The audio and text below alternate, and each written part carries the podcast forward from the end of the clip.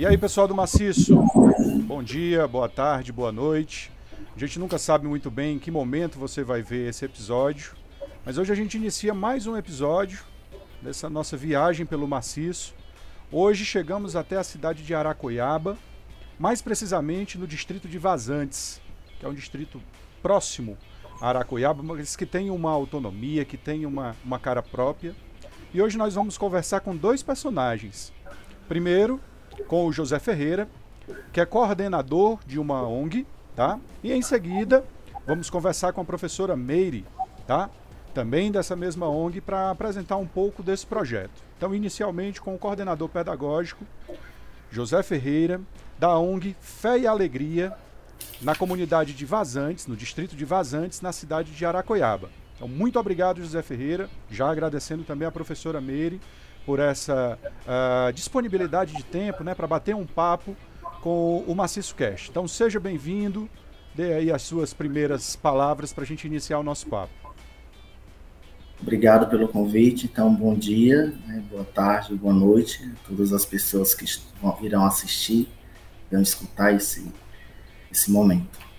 É, me chamo José Ferreira, como já foi falado, estou coordenador pedagógico na Fundação Fé e Alegria, filial Vazantes. E vou trazer um pouco para vocês o contexto da história da Fundação Fé Alegria, como surgiu, até chegar aqui no nosso município de Aracoiaba, especificamente no distrito de Vazantes. A Fundação Fé Alegria nasceu na Venezuela, em 1955.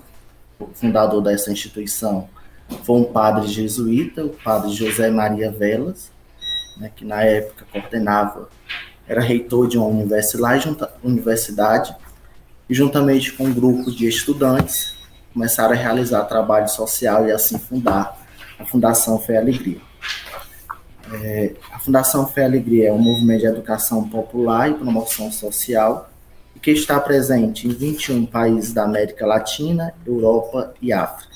No Brasil chegou em 1981, está presente em 14 estados brasileiros, em 32 centros educativos, né, 32 unidades, e realiza um total de mais de 8.500 atendimentos de forma direta.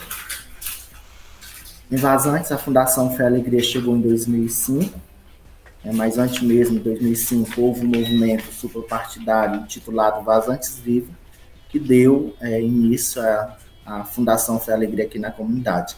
Só para contextualizar, nessa época, o governo estadual tinha baixado um decreto que as, as escolas que tivessem menos de 300 alunos correria o risco de fechar então, como a escola João Alves Moreira tinha um número mais baixo de alunos, foi feito através, juntamente com os professores e professoras, lideranças comunitárias, né, é, voluntários, esse movimento Vazantes Vivos para trazer, chamar mais alunos para participar do ambiente escolar e assim a escola não fechar. Por ocasião, nesse mesmo período, a gente recebeu na comunidade a visita da professora Raimundinha Cadó, né, e observou essas ações e aqui é, observou que na, na comunidade seria um local que poderia implantar a Fundação Fé Alegria e teria vocação para a Fundação Fé Alegria ser implantada aqui. Então, jesu, o padre Pedro Rubens, jesuíta, filho da terra, filho da comunidade Vazantes, começou a articular os primeiros projetos e assim a Fundação Fé Alegria chegou na comunidade Vazantes. Beleza. É, é, José, contextualiza só um pouquinho a, a, comunidade em si. Né? A gente, obviamente, tem como proposta é, agregar, né, dar, dar o máximo de informações sobre a nossa região. Então, obviamente que a cidade de Aracoiaba é uma cidade conhecida, mas o distrito ele tem uma relevância muito grande, né? ele tem uma importância muito grande dentro do município. Contextualiza distância, população, por favor, para gente. Então, Vazantes é um dos nove distritos que compõem o município de Aracoiaba, fica a 22 quilômetros da sede né, do, do município. Vazantes conta com mais ou menos uma população de 5 a 6 mil habitantes. Nós temos a área é, urbana, vamos dizer assim, né? E temos as comunidades rurais que compõem o distrito de Vazantes, que ao todo são cinco comunidades. Então ela tem uma autonomia em relação à sede do município de Aracoiaba. O distrito, assim, em si, ele tem uma autonomia de, com serviços, com, com... Não, os serviços que são realizados na, na, no distrito, eles são, vêm da própria sede do município, que a gente conta hoje com a, com a escola estadual, que é a Escola de Ensino Médio João Alves Moreira, qual se tornou escola de tempo integral, né? Mas também temos uma creche, que atende as crianças, não só de vazantes, mas das outras comunidades, como Poços, é, do Fogo, Vila Juvenal, Varjota, e, e temos a escola de ensino médio, Capitão Antônio Joaquim. Mas a maioria dos serviços, temos o CRAS, um CRAS itinerante que funciona como um CRAS anexo, que é a própria prefeitura municipal que contribui para a realização dos serviços uhum. na área da saúde na área da educação também. Já na, voltado para a área da cultura, o incentivo maior é a Fundação Fé Alegria, né, com os grupos que temos, grupos de balé, maracatu, grupos de flautas, é, banda de música. Essas são as atividades que são incentivadas à cultura. Teatro, e o, o projeto, né, a ONG Fé em Alegria, ela tem sede própria, ela tem. Pronto. Uh, onde é que funciona, né, assim, a, a, estrutura do projeto? A gente conta com dois, dois prédios, né, um que é o Centro de Desenvolvimento Comunitário, onde são desenvolvidas as ações do Serviço de Convivência e Fortalecimento de Vínculos, né, com as crianças, ao total atendemos 145 crianças e 100 famílias de forma direta. E temos outro centro também, que é a Galeria Vazantes, Polo de Cultura e Economia Solidária, a qual atende os projetos Meios de Vida, é, que é voltado para a agricultura familiar e a costura, isso fazendo um total de 45 pessoas que participam. E o projeto Meninos e Meninas Livres, ele também funciona no Centro de Desenvolvimento Comunitário, mas em parceria com a Escola de Ensino Médio João Alves Moreira, lá atende 160 alunos. Então, se a gente está falando aí de uma, de uma organização que, que atende a um número de mais de 300 pessoas facilmente. Isso. Isso. E a gente tem na comunidade, tem uma casa de cultura, né, que foi doado pela, pela família do Dr. Raimundo Maia.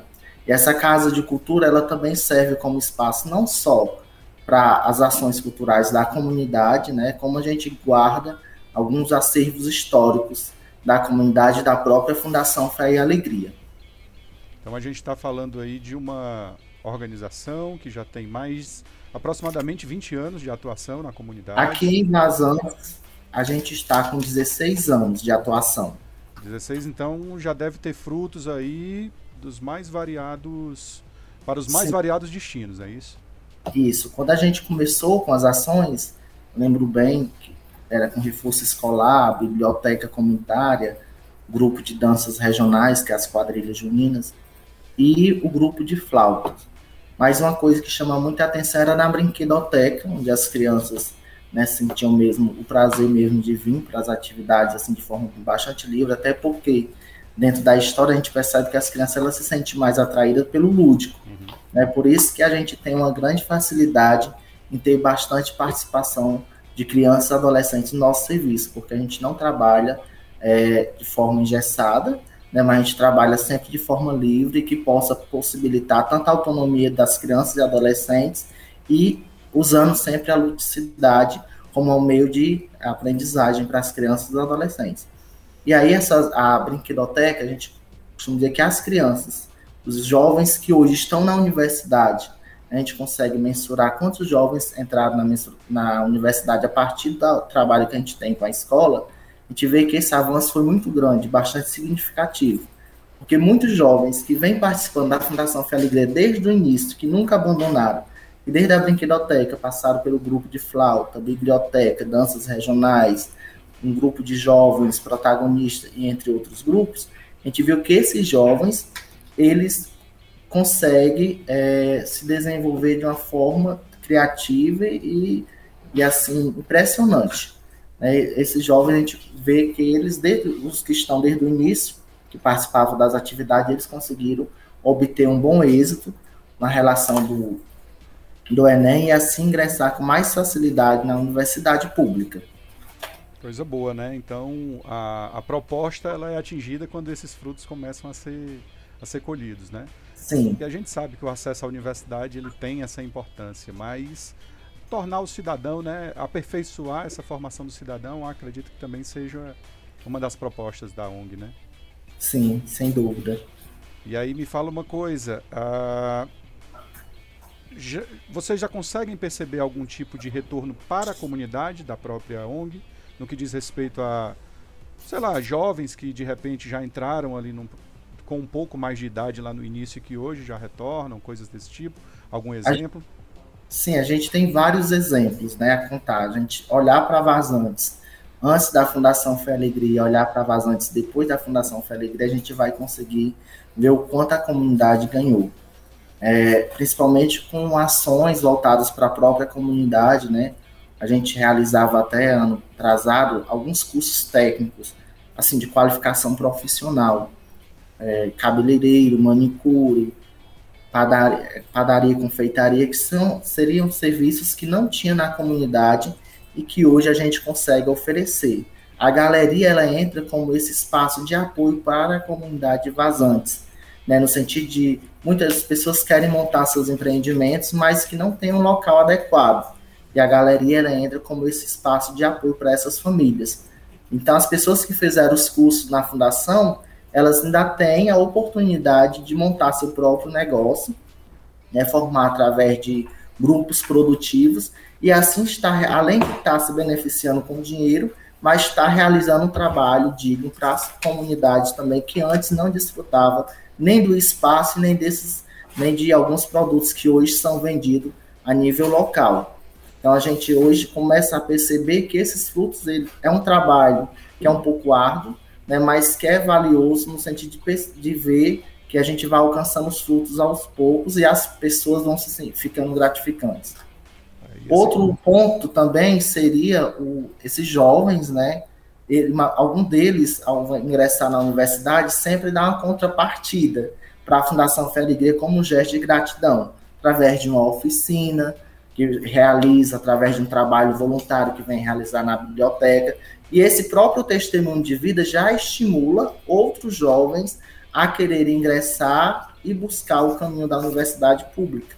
Né? Essa questão da qualidade da educação que a gente sempre trabalhou pra, pela valorização dos espaços públicos, pela valorização, pela valorização de uma escola pública de qualidade para todos e todas.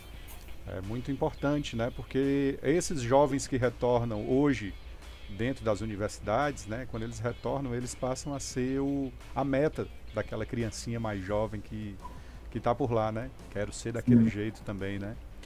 E aí esse fato de ela ter sido da ONG ter sido idealizada uh, por um padre, né? Lá atrás na Venezuela, como você bem explanou aí no início, ela também tem esse cunho religioso. Ela tem essa preocupação desse cunho religioso. A gente trabalha a questão da da religiosidade não no sentido de uma única religião. Né? A gente sempre busca acolher todas as religiões, por mais que a instituição ela tenha sido fundada por um padre e que a gente trabalhe também não só a pedagogia freiriana, mas a pedagogia ignaciana, a gente consegue trabalhar a pedagogia ignaciana de uma forma que não mexa, é, que não envolva tanta religiosidade católica, mas sim a gente possa pegar os pilares necessário da pedagogia inaciana, de perceber a pessoa em sua totalidade, de ver a pessoa em plenitude, né, e trabalhar com a comunidade, não envolvendo a religiosidade, mas sem deixar de trabalhar um dos pilares centrais da Fundação Fé Alegria, que no caso é a pedagogia inaciana. Coisa boa, né? Então tem espaço para pluralidade, né? Para essa Sim. demanda gente... de oferta de religiosidades, de religiões, né? Isso. Isso, a gente sempre buscou, né? Já é uma característica que faz para, parte da própria identidade de fé e alegria, né? Por mais que sejam os padres jesuítas que coordenem, estejam à frente da direção, geral, mais nas, nas direções regionais, a gente vai ver pessoas de outras religiões, não só da religião católica, a gente vai ver pessoas que são protestantes, a gente vai ver pessoas que fazem parte, que são de outras denominações também, mas que há esse respeito entre as, as demais religiões. Isso vai fazendo com que a obra se fortaleça e o serviço ele possa atingir de, a quem realmente necessita e precisa.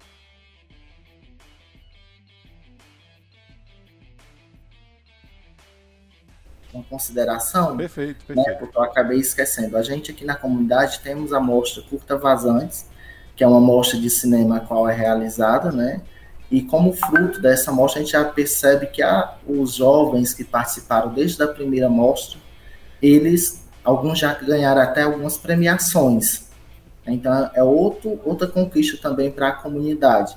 Então, hoje a gente precisa, às vezes, fazer alguma edição de vídeo, temos é, alguns jovens que colaboram. Né? Sempre, nem todos podem participar, mas sempre a gente consegue algum jovem para colaborar e até realizar alguma oficina que já aprenderam no início da mostra e, com, e compartilham com as outras pessoas.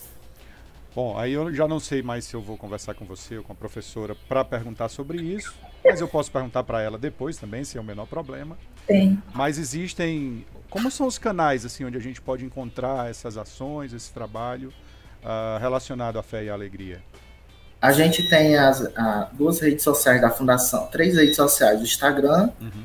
Facebook e YouTube, né, da Fundação Fé Alegria, e que pode, eu só não sei decorado agora, mas eu posso estar passando. Faz uma colazinha aí, já passa para a professora. É certo, assim?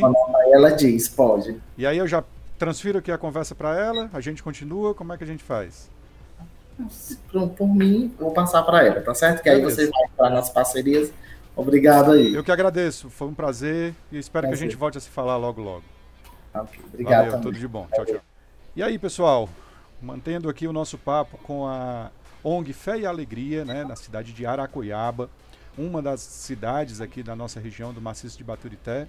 E hoje, se a gente fosse colocar aquele alfinetezinho lá no mapa, né, não bem no centro de Aracoiaba, mas num distrito, né, que tem uma relevância importante para o município, né, que tem uh, de certa forma uma autonomia e lá é onde funciona a ONG Fé e Alegria, como vocês já escutaram um pouco aí sobre o histórico dela, né? E agora conversando com a professora Meire, né, que é a gestora da ONG Fé e Alegria no, no município de Aracoiaba, mais precisamente, a gente vai falar sempre isso, mais precisamente lá no distrito de Vazante. Então, seja bem-vinda, professora, muito obrigado, obrigado pela sua disponibilidade de tempo, seja bem-vinda ao Maciço Cast. Muito obrigado é, pelo convite desde já.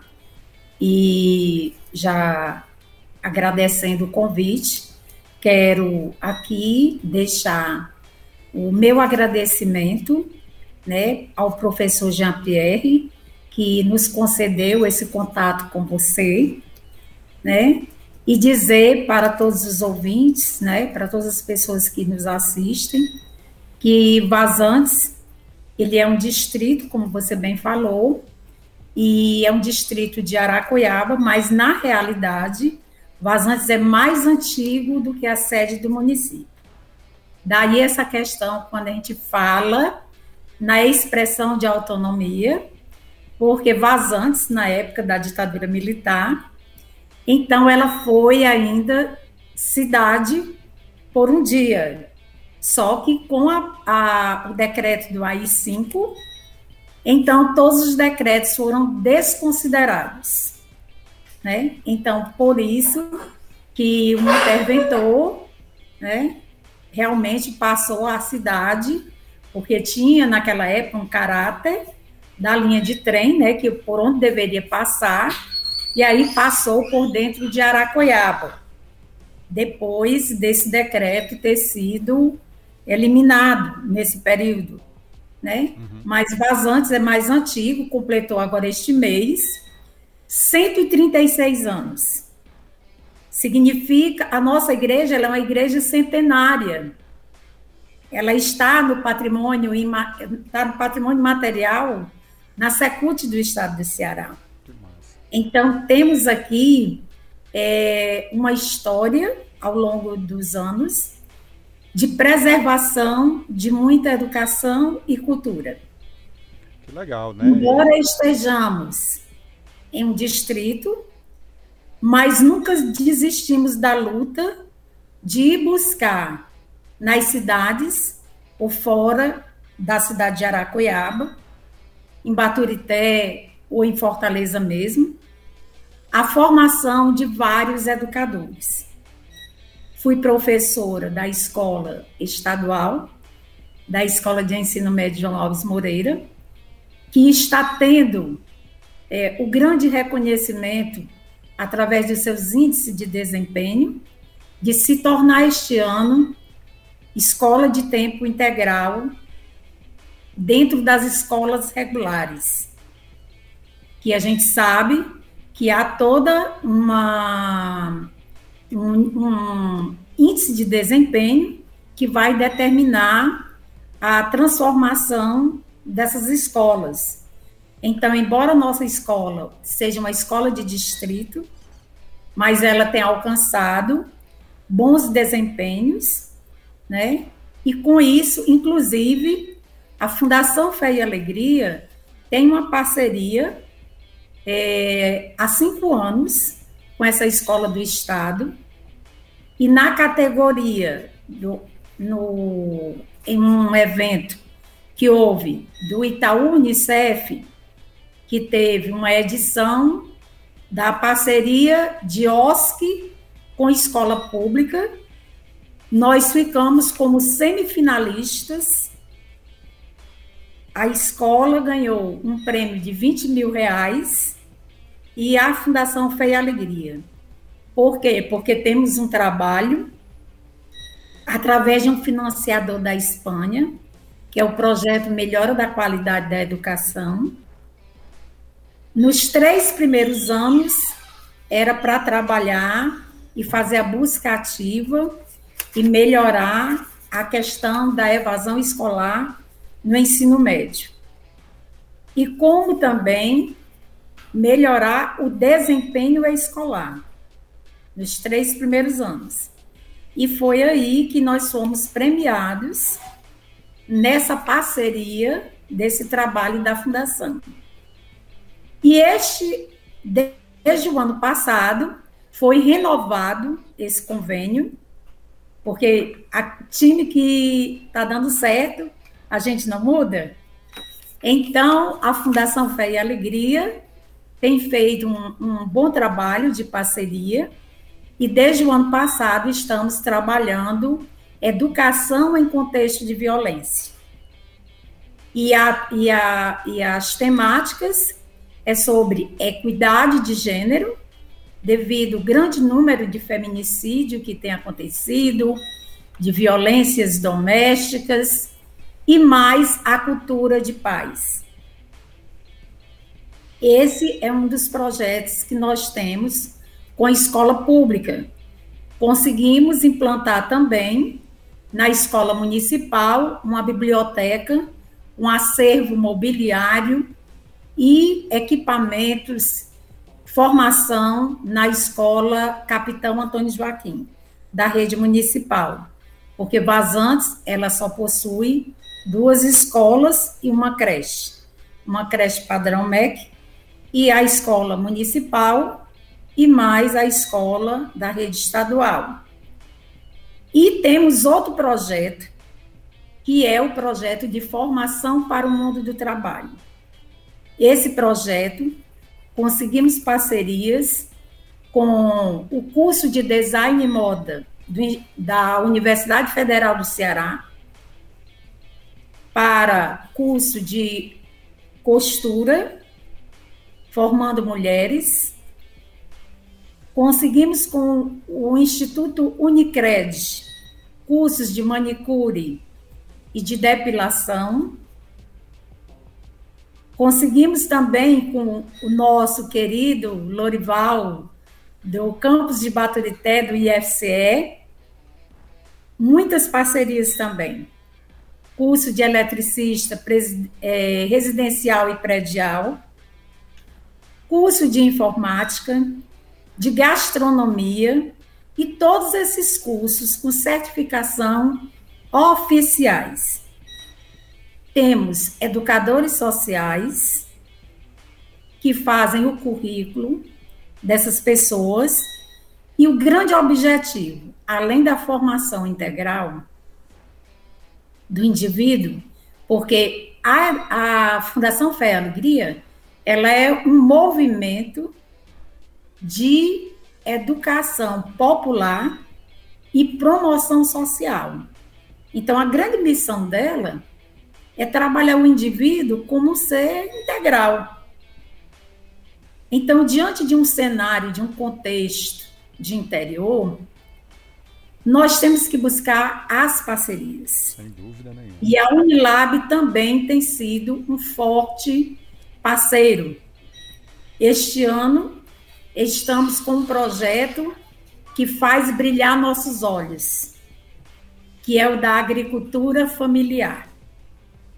20 famílias assistidas com um projeto de agricultura agroecológica recebemos estagiários da Unilab aqui e tem dado muitos frutos. Você imagina que no momento de pandemia, onde a inflação está enorme nesse país, as pessoas aqui vazantes, elas plantarem com uma cultura de subsistência para suas famílias e ainda e ele ainda conseguir vender para suprir outras necessidades.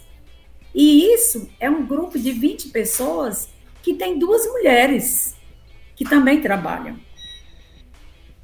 Então, e tem o grupo também de costura e artesanato, que é mais um grupo mais de 25 artesãs, né? Então, esse aí já é outro projeto porque na realidade nós temos três projetos em andamento.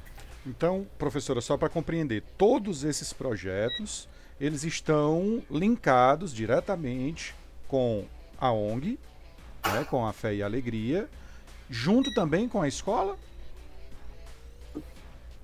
O projeto de educação em contexto de violência, uhum. ele é linkado com a escola. Perfeito ok? Perfeito. Todas as ações, para isso nós temos uma educadora social e mais o José Ferreira que faz o acompanhamento hum. junto à gestão da escola. Esse é o projeto da escola. Perfeito. E o outro projeto, que é o Meios de Vida, é que comporta agricultura familiar e mais costura e artesanato. Perfeito. perfeito. É, um, é uma outra, digamos assim, é, é um outro projeto. Só que esses dois projetos, o financiador, ele é da Espanha. E ele tem dado super certo, esse projeto. Que legal, né? professora, que é. legal. É... E esses aí, esses dois projetos, como você vê, ele tem uma área de atuação na educação, esse da escola, uhum o outro para o mundo do trabalho, formação para o mundo do trabalho, e temos um terceiro, que é o projeto de assistência social, que é o de serviço de convivência e fortalecimento de vínculos. Que na realidade, quando a gente fala muito assim, que é mais ou menos o papel que os CRAS dos municípios deveriam fazer e que infelizmente eles não têm uma continuidade como a gente faz. Porque, na realidade, cada instituição, é, prefeitura, ela tem, ela faz o serviço de convivência de acordo com as características que ela compõe da equipe. Mas nós aqui, desde nossa fundação, desde 2005, Fazemos um trabalho na área da assistência, como bem falou o José, que no, no início, a fundação, ela até foi pensada em ir para Baturité. Mas aí, quando os jesuítas pensaram em levar para Baturité, como era todos trabalho voluntário, não teve as pessoas que quisessem abraçar a causa, né? Uhum. Então, trabalhamos dois anos trabalhos voluntários, os educadores, e somente no terceiro ano que conseguimos for, é, formalizar um CNPJ e abrir a filial Ceará. E aí, para poder abrir uma filial dessa, é necessário que um jesuíta se responsabilize por essa filial. Como se fosse uma espécie nós... de um apadrinhamento? É, é um apadrinhamento, mas no sentido de que? De que ele seja o interlocutor. Digamos assim. Então, nós existíamos, tínhamos grupo de flauta, já tínhamos a quadrilha com os grupos de jovens através da escola. Nessa época eu estava na escola como professora. Uhum. Já tínhamos grupo de teatro. Então já tinha filhos naturais aqui de Vazantes, que era maestro e dava aula para as crianças daqui de Vazantes. Arranjava as flautas de doações e já dava esse pontapé inicial. E aí o padre, ele foi aquele mentor que pensou assim: ah, Vazantes já tem é, uma vocação cultural, uma vocação para a cultura. Então, eu vou convidar outras pessoas para virem a Vazantes e ver o trabalho. Então, o que possibilitou essa fundação nascer aqui foi que já existia esse trabalho voluntário. Uhum né? E alguém resolveu apostar em nós. Com tudo isso, é, começamos em um ambiente de uma garagem emprestada. Era mais ou menos um armazém do pai do padre. Juntamos os jovens, pintamos, né? Ora, o espaço era biblioteca. Ora, tirava as, as mesas das, do meio, aí já se transformava em espaço para aula de flauta. Então, era um espaço multiuso, né? É. E então o padre tinha alguns contatos na Alemanha de uma ONG alemã. E essa ONG alemã, nós mandamos o projeto a partir das necessidades e daquilo que já existia voluntariamente. Então, realizamos a montagem desse projeto e enviamos para o padre. Três instituições da Alemanha, uma ligada à missão da, de pessoas da, dos jesuítas no Brasil, outra ligada à missão com crianças no Brasil, né? e outra ligada ao governo alemão. Essas três instituições foram elas que construíram o nosso Centro de Desenvolvimento Comunitário. E isso paulatinamente, digamos assim. A cada dois anos, eles vinham aqui, construía por etapa. E como a cada dois anos que eles vinham, eles viam que as, as ações que a gente estava realizando tinha concretude e expansão, e isso ia animando com que eles avançassem nesse trabalho. A virtude da, da comunidade, desse voluntarismo. Primeiro vem o voluntarismo, para depois ser oficializado, não é isso, professora? Acho que é isso Meu que a senhora está querendo dizer. Exatamente. É. Acho que deve ter uma, uma coisinha aí na, na localidade, é, né? Isso, eu acho que. E aí, é, inclusive, com esse prêmio do Itaú Unicef, veio um auditor aqui e ele fez essa análise. Ele disse o porquê que isso tem dado tão certo. Porque muitas pessoas que hoje são professores da escola de ensino médio, eles foram alunos das nossas escolas e passaram também pelo Fé e Alegria. O Fé e Alegria hoje tem 16 anos. Então, o menino que está lá no ensino médio, ele já passou pelas nossas oficinas. Inclusive hoje, hoje não, porque devido à pandemia, foram suspensas as atividades presenciais. Mas o nosso educador social do grupo de flautas, até o ano passado, ele tinha sido, ele era o educador social contratado, com carteira assinada, com todos os seus direitos, mas ele tinha sido uma das crianças atendidas pelo projeto. Isso deve dar um orgulho enorme. Pra quem faz parte do projeto desde a da essência, Não. né? É você beber da fonte. É uma realização muito pessoal é. também, né, professora? Isso é. Hoje nós temos pessoas que fizeram nossos cursos e são fez um curso de panificação e trabalha com pizzaiolo em uma pizzaria em Fortaleza e nos convida para dar uma passadinha lá para ver ele trabalhar. Então, isso é muito gratificante, né? E o nossa, a nossa área da assistência social não é um projeto assistencialista. Ele é um projeto que ele atende quando está é, tá no estágio presencial. Nós atendemos manhã e tarde. Tem uma faixa etária de 6 a 15 anos. São duas turmas, porque o nosso trabalho é no contraturno escolar. E aí tem o educador social, que dá as oficinas de formação, que é aprender a ser, a conviver, direitos, né, deveres, toda a formação do cidadão. E mais, no segundo expediente, ele tem as atividades livres. E o que são essas atividades livres?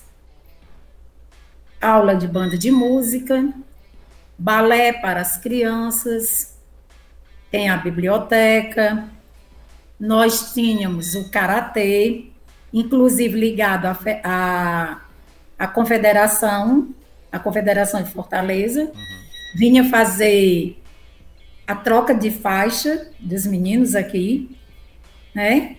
Então, eu, eu fico analisando que eu, enquanto pessoa que nasci e me criei aqui, mas fui estudar em Fortaleza, porque no período não tinha uma Unilab da vida aqui. Nas biqueiras de casa, como a gente costuma dizer, né? Nas biqueiras de casa.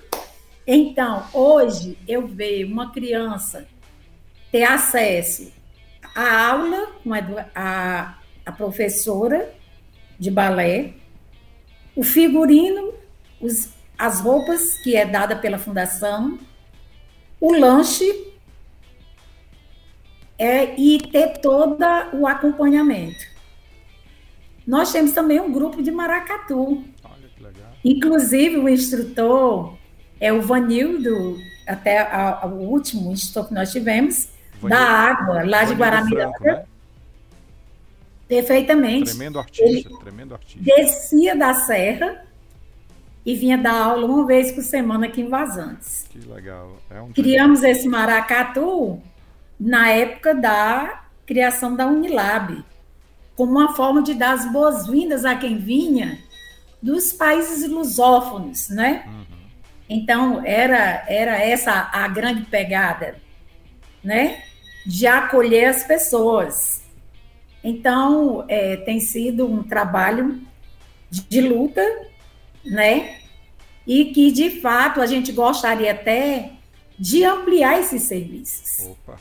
Mas, mas o grande desafio é, em razão da situação de pandemia, desde o ano passado, a gente só tem conseguido é, entregar cestas básicas às famílias.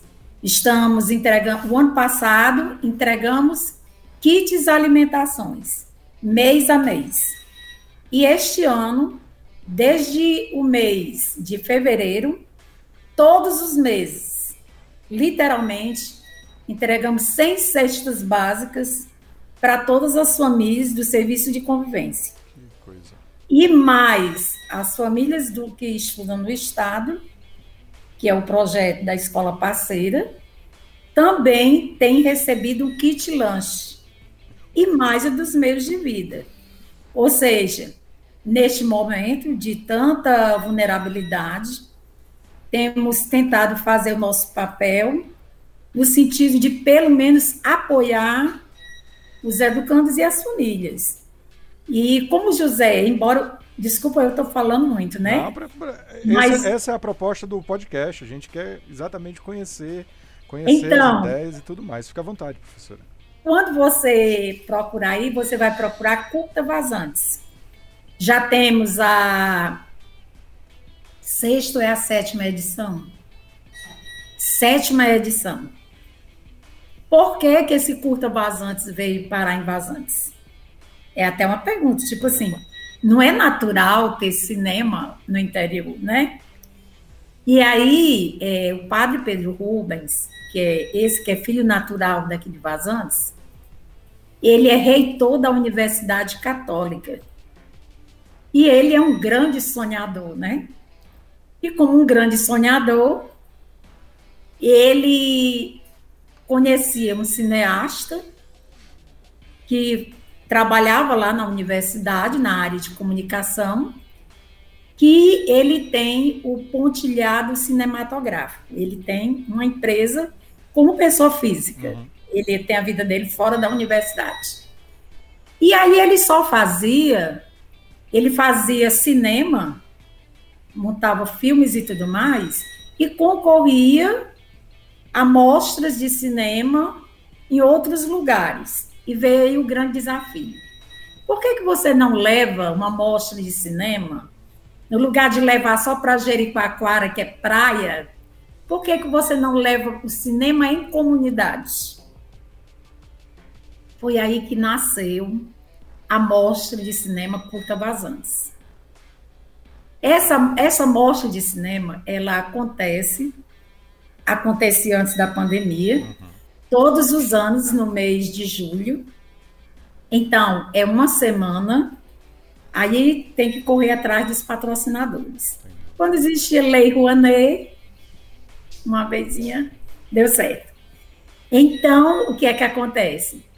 Há uma proposta de fazer durante o dia oficinas com as, as crianças e adolescentes da comunidade. E quando é à noite, durante os três últimos dias da semana, acontece as exibições num grande telão lá na Galeria Vazantes. Começou em frente à igreja. Mas agora está na Galeria Vazantes. Ao relento, a primeira vez. Ao relento. Ah, que, é. coisa, que coisa linda. Não, e caiu chuva e o pessoal não correu. ficou assistindo. Né? E distribuição de pipoca para quem estava. E aí, quando foi na segunda mostra, que foi nesse ano que apareceu a Lei Rouanet, então foi conseguido o Kiar Rodrigues, que é aquele dos cavalinhos do, do Fantástico, ele veio dar uma oficina de stop motion, da técnica. Rapaz, depois que ele trouxe essa técnica para cá, ele revolucionou o festival. As escolas, as escolas. Porque os meninos, todos os trabalhos que iam fazer, queriam fazer edição, queria, tinha uma oficina de fotografia, veio o Danilo Galvão, que é também fotógrafo e participa de mostras, né? E essa turma ia para Vazante para oferecer essa. Que coisa legal, rapaz. Aí a contrapartida da fundação é alojamento, né? Toda essa parte de apoio, né? A gente vai dando alojamento para eles, a, a, parte de alimentação, eles trazem os gêneros alimentícios, e a gente coloca alguém da fundação para café da manhã, almoço, janta, ou seja, toda essa questão de logística, digamos assim. Uhum. A parte do eletricista, a parte da divulgação. Então a gente vai juntando as forças e fazendo a mostra de cinema. É. Então, os meninos da escola de ensino médio que aprenderam a técnica de stop motion, eles já deram formação na Unilab, E um professor da Unilab olhou para eles e falou assim: Aonde era que eu estava na idade de vocês que eu não fiz isso? que coisa, que história bacana, professora. Sim. Que coisa legal. Então, aí quando começamos a socializar isso com os Fé e Alegrias do Brasil, aí começou a chegar os convites para vazantes. Aí começou a vir o pessoal de Palmas, uhum. de Tocantins, para vir aprender com o pessoal de vazantes. Caramba. Entendeu? Então, essa é uma pegada, né? Ah, isso aí espalhou outra... e. É, isso. Aí, outra pegada é o quê? Nós temos também uma experiência de voluntariado internacional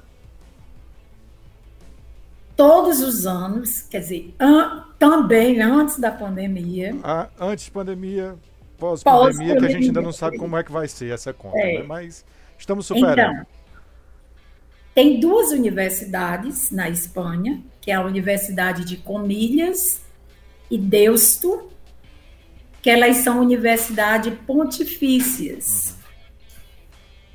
Então, como elas são pontifícias, elas sempre fazem experiência de voluntariado no período de férias. Na Espanha, as férias grandes, como eles chamam, que seria para nós em dezembro, janeiro, uhum. para eles é julho e agosto. Então, eles fazem, as, os universitários dos vários cursos, eles se inscrevem para experiências na América Latina. Ou seja, no México, no Peru, não sei o quê, no Brasil e etc. Quando é no Brasil, lá aparece o Fé e Alegria Vazantes. o Fé e Alegria Vazantes aparece junto com a Universidade Católica de Pernambuco, porque precisa de uma universidade para fazer o termo de convênio para receber os voluntários. Então, recebemos, em média, que varia, é, em média de 9, 12 pessoas no mês de julho. Aí, se você me perguntar, e em Vazantes tem pousada? Onde é que esse pessoal fica? Aí agora, agora é onde a senhora vai contar o segredo também que eu acredito que tem a relação com o voluntariado. Turma abre as portas da casa, então, é isso? Nós temos, nós temos a Casa de Cultura, que o José falou anteriormente, que era um ponto de cultura, mas infelizmente a nível de governo não teve continuidade, né, porque precisava de sustentabilidade e apoio. E temos a Casa de Apoio Pastoral. Então, nós transformamos em albergues transformamos em albergues e a equipe do Fé e Alegria, então é assim, geralmente vem nove a 12 pessoas, mas entre esses 12, 12 pessoas que tem aí no grupo, tem às vezes três estudantes da Universidade de Pernambuco. E eles vêm e esperam aqui os que vêm da Espanha, né? Sempre temos o quê? Aí tivemos já em duas edições que veio dois professores da Universidade da Espanha acompanhando o grupo junto. Sempre tem um jesuíta, que ele é o tradutor. Eles passam exatamente os 30, 29, 28 dias em Vazantes. Literalmente, convivendo com a comunidade, Primeiro eles visitam casa a casa, sai distribuindo os convites. As crianças aderem e querem ir junto com eles, levar eles para a casa deles. E aí há um verdadeiro intercâmbio cultural. Que coisa legal, professora. É. Então, aí é, qual é o papel da fundação aí? Uhum. Então é sempre assim. Quando a equipe chega, a gente faz uma apresentação da fundação para eles e eles se apresentam para nós. Até porque são estudantes de diversos cursos. Uhum. E aí começamos um planejamento de oficinas. Então é sempre assim, na parte da manhã, quem faz oficinas para a comunidade são eles que fazem para a comunidade de façantes. E quando é à tarde, nós fazemos para eles. Então, e aí, aí é onde se considera uma troca mesmo, né? Porque eles aí é uma troca. levam é. uma bagagem Isso. de cultura e muito no grande. Último, E no último final de semana, a gente faz uma grande culminância na comunidade e tudo que eles produziram nas oficinas com as crianças, e não é só crianças não, viu? Quando tem oficina de teatro, até as mães, por incrível que pareça, entra na oficina de, de zumba, vai apresentar dança, teatro, de repente tem mãe lá pelo meio também, né? Então, aí a gente faz uma grande celebração no último dia, né? E aí é uma grande confraternização de fato. Mas isso, é, nesse período de um mês, todos os todas as sábados de manhã, depois do café, é feita uma reunião com a equipe do Fé e Alegria para fazer uma avaliação da semana. Porque essa avaliação é que vai, de fato, ir direcionando o acompanhamento desse grupo, né? Uhum. E aí a gente procura também, como contrapartida, casa de amigos que possa ter piscina, porque, assim, o voluntário, ele já vem de fora e ele está trabalhando, né? Está dando a sua força de trabalho. E aí, como contrapartida, aí a gente a, sempre bota na programação uma visita na Unilab para eles conhecerem. Eles já foram até a Serra, já levamos.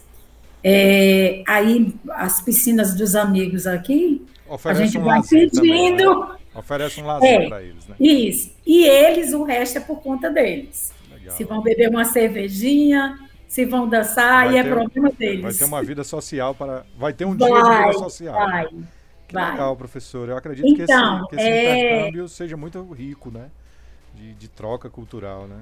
Pois é. E segundo nos falam, né? Porque a gente não sabe que não está lá. Uhum.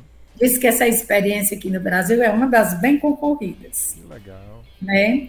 Porque também eu acredito que aí quando eles saem daqui, eles também já às vezes já vêm de lá para cá e como eles conhecem vão pesquisando as praias do Nordeste, não sei o quê, vão para Jericoacoara e de lá manda fotos para cá.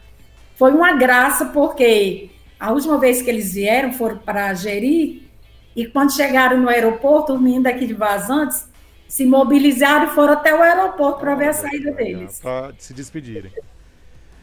E geralmente são então, alunos de qual curso que vêm para cá? Essa turma que vem da Espanha tem alguma? Então, geral é porque assim, é, esses é porque assim lá na Espanha, é, por exemplo, pedagogia, o que é pedagogia para nós, lá é maestra, né? Uhum. O que seria direito para nós é criminologia. Então, assim, há nomes assim, a gente só fica sabendo porque o tradutor vai sim, sim. matando isso para a gente, né? Uhum. Mas assim, quando a gente faz as oficinas, eles vão vendo, é, digamos assim, se tem duas ou três meninas que estão estudando para ser maestra, então já vai sentando e vendo um tipo de oficina. Ah, existe um direcionamento, né? Então. Isso é. Então, aí o, o rapaz que faz direito, né? Uhum. Então, aí ele ele já aproveita e faz uma contextualização de como é o regime, né, é, o regime governamental na Espanha e no Brasil, faz uma contextualização. Isso. Agora, assim, uma, uma coisa que eu tenho percebido muito é que muitos deles, eles não moram, eles são pessoas que moram no interior da Espanha. Uhum. e que vem para a cidade estudar. Entende? Entendo. Então, também são pessoas que são sensíveis a essa questão da trato, causa né? social. Uhum. É. Vivenciam isso. aquilo também, né? Em toda, em toda, parte do mundo existe aquele olhar diferente para o interiorando, né? Com certeza. Legal, né? Muito massa. Pois é, acho que já falei muito. Não, professora, não, peraí. Tomei seu tempo. A gente só está começando, fica sabendo disso. Professora, e os critérios para participar da ONG? Então, né? como, critérios... é que, como é que tem que ser feita alguma seleção? Sim, feito, sim, né? sim. Na realidade, quando aqui Limites na e idades também, assim, é uma dúvida. Isso, isso. Então, aqui na para a fundação, então um critério é, fundamental é que ele, é, a gente até está na nossa missão, a gente trabalhar para os mais empobrecidos, né? Então, assim, um dos critérios, vamos supor, ah, mas vocês só atendem é, quem é que tem Bolsa Família ou quem não tem renda? Não. Aqui nós temos filhos de professoras que ela tem uma renda segura, segura. segura. E isso é. E que os filhos estão matriculados aqui nas oficinas, mas elas não recebem a cesta básica. Perfeito. Entende? Porque há um critério para isso, né? Uhum. Aqui nós fazemos uma, uma equipe diretiva, ou seja, tudo que é para decidir é de fato ouvindo todos. Quando a equipe está completa, nós temos, para formar a equipe, um assistente social, né? É, o coordenador pedagógico, nós temos a assessora técnica que cuida do projeto Meios de Vida, uma educadora social que cuida do projeto com a escola, e mais, por enquanto, também, devido à pandemia, devido não estar presencial, nós só estamos com uma educadora no serviço de convivência.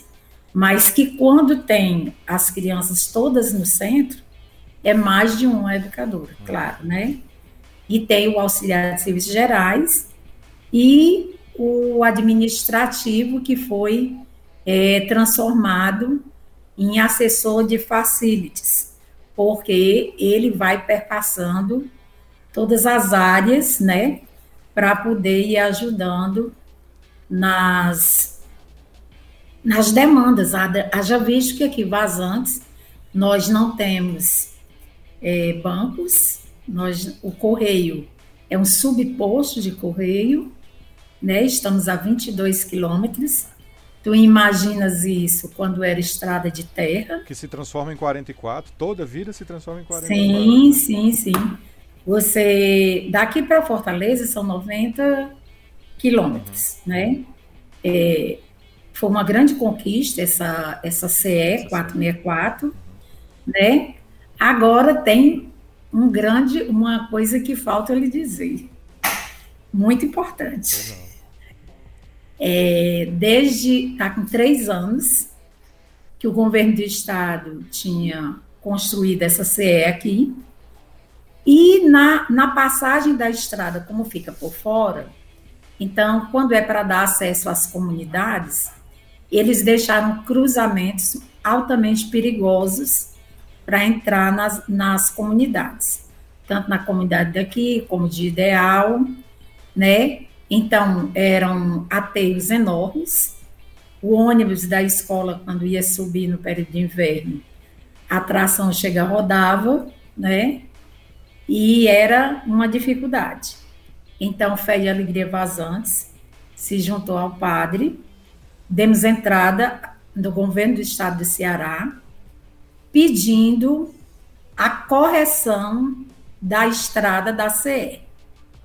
Que coisa, que, que ação, viu, professora? É, porque assim, Fé e Alegria, também uma das áreas de atuação, é, porque Fé e Alegria, na realidade, ela está em 14 estados do Ceará, então tem muitas parcerias com prefeitura e tem trabalho com imigrantes, educação infantil, educação técnica, são vários. O perfil é variado em cada estado, não é isso? Tem educação formal e educação não formal. Ok. Só para você ter uma ideia, na Venezuela, quase todas as escolas são fé e alegria. Olha, que legal. Entende? Então, há essa coisa, né? E aí, voltando à história, Volta da, história da estrada. estrada. Então, aí nós fazemos incidência pública. Né? É, já acolhemos uma vez 300 assinaturas, e isso no casa a casa, né? Uhum. E fizemos, e fomos até a Câmara de Vereadores para levar todas as demandas da comunidade, né? E o prefeito, pela primeira vez o prefeito, veio encontrar o Grêmio Estudantil e dar as suas respostas pessoalmente, coisa que eu nunca vi um político. Que bacana, viu? Foi na época do Antônio Cláudio, né? Ele veio e depois mandou a equipe vir explicar a questão da merenda escolar que os meninos estavam falando, né? Mas, assim, voltando à história da estrada, e aí a gente pediu ao governo do estado a correção do cruzamento, porque era altamente perigoso. Na primeira solicitação, veio uma negativa, mas a gente não é de se conformar.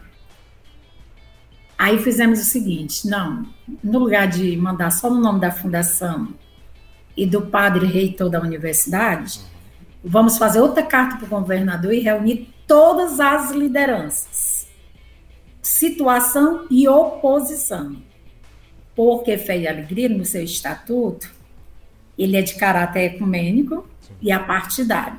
Bacana. O que é difícil da gente lidar com essa situação É, No interior, né? política interior é, é- é uma É briga. difícil, é. Eu é. acho que até o caráter ecumênico também, sabe, professora? Porque a, a essência é religiosa, né? É parte de um padre.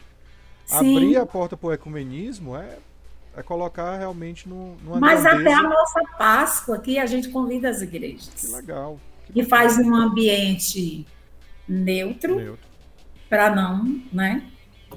Então, aí mandamos para o governo, pe- pegamos a assinatura de todo mundo, situação, oposição, sensibilizamos, liderança da diretor de escola, tudo, Líder tudo. comunitário, juntou tudo. É, demos entrada de novo, né? Segunda reivindicação.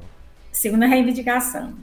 Quando foi depois, aí uma pessoa, pedimos uma audiência com a vice-governadora.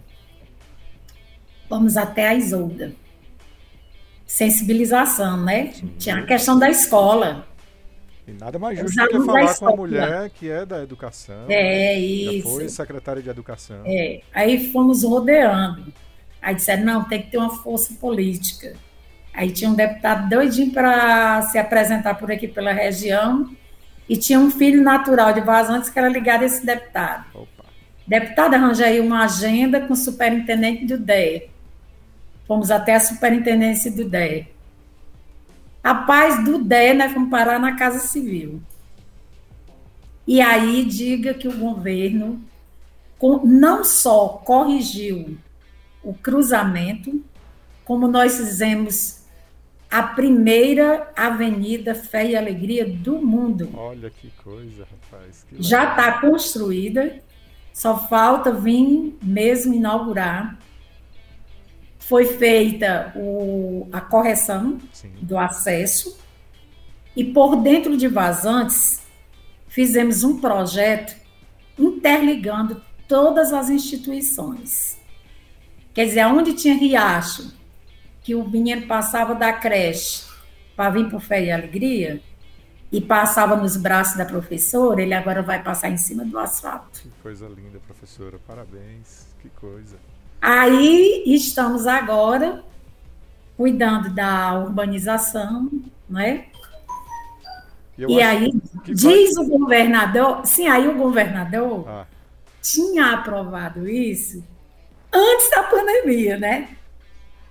Di- aí a gente soube, vazou uma informação uhum. que o dinheiro estava alocado para a construção da estrada. E nós, opa, deu certo. Vai sair. Vai sair. Quando apareceu a pandemia, aí ficamos tudo doido. Apreensivo. É, será que sai? Mas aí a gente pensava assim, como já estava alocado o recurso, mais cedo ou mais tarde, tá certo. Podia demorar, mas ia sair. Rapaz, pois não é que agora faz poucos meses que terminaram. Que coisa, rapaz. Que, que coisa grandiosa, né? Então, só mostra então, realmente, né? Porque para a gente chegar aqui no centro, meu amigo, era, era olha, no período do inverno, era triste. Posso porque tinha até barro de louça na estrada para poder chegar. É. E a Galeria Vazantes, os mesmos alemães que construíram o Centro de Desenvolvimento Comunitário, eles aí eles quando terminaram falaram assim, padre, e o que é que tem mais aqui na comunidade que a gente pudesse ajudar? Mas o senhor só pode pedir mais uma coisa. Aí a gente era doido por uma quadra. Aí quando nós pedimos a quadra, ele foi assim, não, que quadra de esporte não tira ninguém da linha da pobreza os alemães, né? Porque os alemães eles são assim. Aí nós pensamos assim, qual a outra fragilidade da comunidade? A parte econômica. Então pensamos assim, vamos pegar todas as iniciativas, cooperativas, associações que tivesse na comunidade para agregar em um só lugar e transformar num centro público e que seja de formação para o mundo do trabalho. E essa foi a nossa pegada. Uhum. Tanto é que quando o governo do estado parece que instalou três centros públicos nas macro-regiões do Ceará, nós fomos convidados para ir dar uma palestra lá em Fortaleza, para falar como faz o gerenciamento de um centro público. Que legal. Que Por quê? Porque assim, a galeria ela funciona, aí tem os comodatários, que a gente chama comodatários. Uhum. Porque assim, a comunidade não tinha uma sorveteria, nem milkshake, nada disso. A comunidade não tinha uma churrascaria, onde você pudesse, qualquer pessoa que passasse, para se alimentar. A comunidade tinha uma série de dificuldades que as pessoas tinham iniciativa dentro de casa. Vamos supor, uma cabeleireira que tinha feito nossos cursos. Ela só fazia lá na casa dela. Então ela já veio para a galeria. E os equipamentos do curso já ficou propício para ela se instalar lá. Então, então assim, esse... é dar o peixe e ensinar a pescar. Perfeito. É, é, então, é um espaço onde eu encontro tudo isso. Se eu for hoje em Vazantes, eu tenho todos esses serviços alocados num só lugar. E o custo, qual é o custo disso? Para o locatário, para o comodatário, comodatário. aliás. É que ele vai se responsabilizar para limpar o negócio dele, e a luz e a água. E as áreas comuns, o que é que a gente denomina de áreas comuns? Uma praça de alimentação que tem no centro. No centro, porque tem o, o como se fosse box de um lado e box de outro lado. Então, tem uma praça de alimentação, com mesas e cadeiras, e tem os banheiros com acessibilidade. E essa iluminação das áreas comuns é rateada entre eles que ocupam o espaço. Nossa. Somente isso. Se tornou um, uma área de convivência, sem a menor sombra de dúvidas da, da cidade. Rapaz, antes da pandemia de fazer era forró lá. Rapaz, que coisa linda. E, e a senhora. A gente arranjava, olha, não tem entretenimento na comunidade, porque o pessoal só Mexia a cara, sim, sim. né? Isso. E a gente via que isso era um problema nas famílias. Então, nós começamos a fazer um movimento de arranjar patrocinadores e fazer eventos uma vez no mês lá na, na galeria.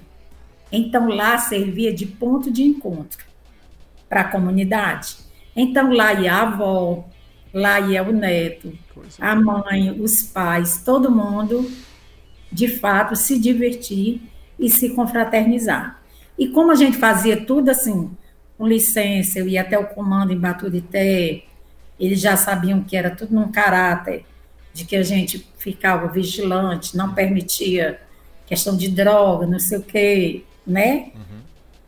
Nós, o José Ferreira, ele é presidente do Conselho Municipal da Criança e do Adolescente de Aracuiaba. Então, a gente faz esse trabalho comunitário, digamos assim, né? Qual é o tamanho desse espaço, professora? Só uma das dúvidas. Da galeria? Da galeria, eu digo em quantidade de, de boxes, em quantidade de. de box, box tem 10 boxes. Tem 10 boxes. São cinco de um lado e cinco do outro. Que legal. Né? Tem um nome? Foi homenageado alguém nesse, no, nos nomes? Eu quero saber também se, o, se a avenida vai se chamar uh, Avenida Alegria. Que coisa é. linda, que coisa linda. Agora, a, a galeria é denominada Galeria Vazantes, Sim. Polo de Cultura e Economia Solidária. Zero de vínculo com, com a prefeitura? No que diz respeito à elaboração de tudo? A elaboração de tudo, zero de vínculo. Só que aí com muita peleja, tu imagina? Para conseguir algumas coisas em alguns lugares tem que ser então, com muita peleja com muita peleja, a gente consegue, conseguimos um auxiliar de serviços gerais, ainda mais com meio expediente para a pessoa, ganhando 400 reais. Que dá para pedir é para o pessoal lá também dos boxes dizer, não, tire daí, vamos pagar, se combinasse direitinho. Se a economia estivesse é. funcionando direitinho, eu acho que... Ah, é. que coisa é. chata. É.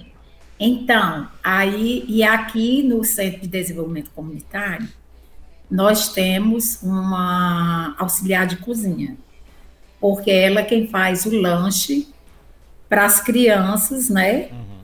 Para poder, isso quando está funcionando com as crianças. E quando não, devido às reuniões que a gente faz com os grupos, e, né? Sempre, porque assim, agora com a, essas retomadas, a gente está conseguindo fazer algumas coisas mesmo com distanciamento e todos os protocolos, né? Logo, logo vai, vai começar a normalizar de novo e é. todas as ajudas são bem. É. Aí toda, todo o processo de vacinação está sendo feito na, na galeria, né? Porque lá oferece bastante espaço, o equipamento é bom, né? Para distanciamento, entendeu? Professora, você está desde o início com o Fé e Alegria, você é Oh. Então não.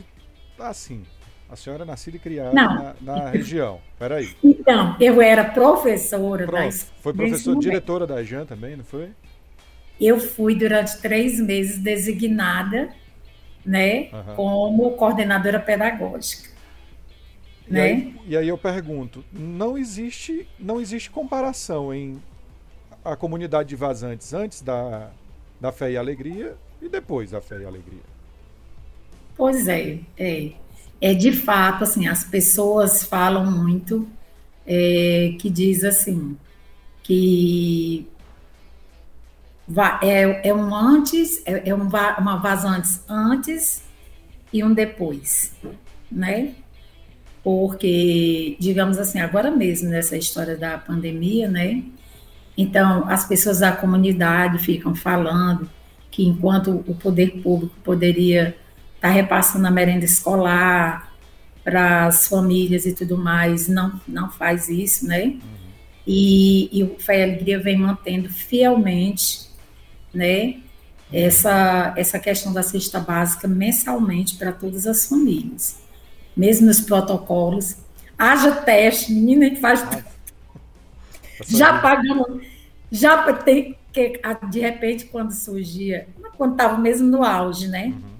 Que às vezes, por mais que a gente fizesse um agendamento, mas às vezes alguém burlava e não comentava. Mas você sabe como é comunidade, aí a gente acabava sabendo, né? Aí, aí a equipe ficava toda cismada, por mais tivesse com os equipamentos, e a gente acabava indo fazer os testes e pagando, entendeu?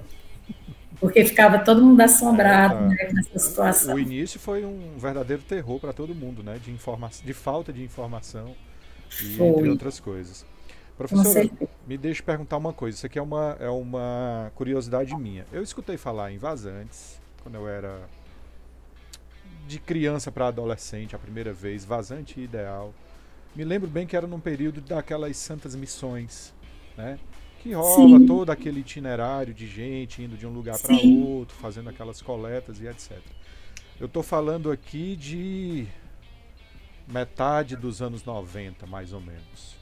Certo? Sim. E eu escutei em algum momento também que, se não me engano, o ideal é, já tinha tentado uma emancipação. Sim, inclu né, porque assim. Existe esse processo? Existiu esse processo? Me conte só um pouquinho. Existiu. Uma curiosidade minha mesmo. Existiu, inclusive eu participava da comissão, né? Uhum. Porque assim, é, alguns anos atrás, né, havia essa, isso antes dessa, dessa enorme crise que se instalou, né? Então a, era um, um movimento que estava muito forte da, de muitos lugares querendo se emancipar. E aí é, começaram a surgir é, qual era as exigências e critérios para a emancipação. Uhum. Então, assim, mas para ideal se emancipar, porque ideal em área territorial, é, demograficamente, ela é maior do que Vazantes, e populacional. Vazantes tem quase 3 mil habitantes, mas Ideal tem mais. Uhum né? E aí o que era que acontecia? É, só passaria para uma emancipação se juntasse vazantes, ideal, é, se não me falha a memória, Pedra Branca, ou seja, outros distritos que tem aqui para a região é, mais ó, na, nas nossas circunvizinhanças, né, digamos assim. E aí foi formado um comitê de articulação, né? E foi proposto uma reunião para poder ver qual era as, as, como é que se diz, as exigências. Deveria ter posto, eh, deveria ter farmácia, é, posto de gasolina, ou seja, N, N critérios. Mas aí, por mais que tivesse essa articulação, mas depois houve um banho de água fria ah. em todo mundo, porque inclusive a gente sabia também que, tipo assim, Maracanaú em Fortaleza também estava tendo esse movimento. A gente sabia que vários, vários lugares, inclusive da área metropolitana. Antônio Diogo também, não foi? Em Redenção? Sim, era. Era um ribuliço. É, é, Mas aí veio um decreto, não sei o que foi, veio uma medida que, que o, o país não de fato comportava essas subdivisões, né? Uhum. Então a coisa caiu por terra e foi abafado, né? Mas existiu, e aí, né? Eu lembro, eu lembro um pouquinho disso aí lá atrás. Teve, teve, é verdade. Professora, é, já estamos com uma hora e vinte. Eu sempre fico me policiando nessa coisa de horário para também não cansar as pessoas que eu convido, né? Mas entre as propostas desse nosso papo, né, é tentar realmente essa coisa de agregar o maciço, de apresentar essas coisas que, que acontecem no maciço. A, a gente tem algumas perguntinhas finais, obviamente, né? Sim. Mas eu, eu, por curiosidade também, como é que a, assim, nós temos características muito particulares, né? Essa parte do maciço alto, com a um, temperatura mais amena, né? Um, um verde mais peculiar. A Verdade. parte mais de, de pé de serra, né? Nós temos a área de sertão, convidado da última semana, é um que está ali na porta de entrada ou de saída, dependendo de que lado você vá para o sertão, que é a cidade de Itapiúna, tem o Capistrano, né, também. E como é que a senhora enxerga essa, essa integração dessa, dessa nossa região? São 13 municípios que têm, obviamente, suas características próprias, são muito próximos, eu, eu, eu vejo com muita proximidade e ao mesmo tempo com muita distância. Né? Perfeito. É, é, é redundante, mas é, é, só consigo explicar dessa forma. É possível a gente agregar mais esse maciço, apresentar uma comunidade tão, tão bonita, com, com tanta história bonita, como a Vazante para o povo do Pacuti, que é, nunca escutou falar, tenho quase 100% de certeza, grande parte da população. Eu falo no Pacuti porque é o local onde eu estou estabelecido, né? Mas eu tenho certeza que na Palmácia, talvez alguém de Vazante nunca nem saiba dessa ligação, né? Então, como é que a gente pode agregar isso, professora? De que maneira, assim, que formas que a gente pode estar tá criando ferramentas para a nossa região se, se encontrar e se identificar como uma região só? Sim, sim. Eu concordo plenamente com você quando você faz essa leitura, né? Inclusive, uma época eu fazia parte de um grupo de articulação aí, do grupo do SEBRAE, né? E hoje estou até naquele grupo de GT de lideranças, né? E aí eu, eu tenho observado, quando você faz essa fala, de que assim, a gente está tão perto e ao mesmo tempo tão distante. Então, uma, uma leitura que eu faço é que, assim, infelizmente, a questão da, da vaidade, da vaidade política, ou mesmo da vaidade de quem pode mais, da competitividade, não sei, ela acaba sobrepondo os interesses do coletivo. coletivo. Eu leio assim, eu já assisti reuniões da MAB, onde estavam os prefeitos do maciço, isso em outro contexto histórico, em outro momento, e é como se assim o maciço, o que era para ser uma reunião de forças, acaba sendo cada um no seu quadrado. Ouvir a sua fala a respeito é, da, com aquele vereador, a respeito de uma representatividade a nível de Estado, de deputado estadual. Então, é, eu, eu, na minha leitura, porque assim, sou filha de político, porque assim, no passado, se bem que o meu pai foi vereador na época da ditadura militar que não tinha salário. Você trabalhava, era vereador talvez, pela comunidade. Talvez devesse ser assim ainda hoje. Pois é. Via, então, via-se aí quantas pessoas ia querer fazer alguma coisa pela sua comunidade. Se então, fosse sem remuneração. Exatamente, é. Aí o que é que eu vejo? É que assim, infelizmente, a gente sabe que os poderes, né, o prefeito tal ou o prefeito tal, é, dada a situação do partidarismo, ela, ele, ele vai se agregar a um, vereador, a um deputado que às vezes não tem nada a ver com a nossa região. Só barganhando. Só barganhando. É. E aí, eu acho que o que mata o maciço, nesse sentido de mobilização, é exatamente isso. É essa, essa estratificação, digamos assim. Porque se você traçar um perfil de eleição estadual e você pegar os, os diversos municípios, quantos deputados não são votados que depois desaparece? E aí, quando tem um problema numa desses municípios, eu te pergunto: como e onde eu vou achar esse deputado? E aí fica precisando mendigar como a senhora precisou fazer na hora que precisou de uma audiência lá com a Casa Civil, lá com a vice-governadora. Perfeitamente. Porque, porque, não deixa de ser um mendigar. Né? Ah, um amigo que conhece, não sei quem. Poxa, se tivesse uma sim, representação sim. do maciço, ia lá na portinha do gabinete. Aí, meu patrão, chega sim. aqui, vamos resolver isso aqui. Exatamente. Você teria uma referência. Sem dúvida. E a gente fala no estadual e no âmbito federal também. Eu fui fazer uma pesquisa, porque sou leigo né? não sou político. Os números são atingíveis, são possíveis. Os números de votos têm é para sobrar aqui no maciço de Baturité. Sim. E nós não sim. temos uma, até onde eu conheço, uma representação que seja local, que seja do Baturité, que é o centro mais urbano, que Sim. seja lá da Redenção, onde tem um centro universitário, um centro acadêmico, que seja do sertão para. Não tem. E que possa agregar. Que agregue. Né?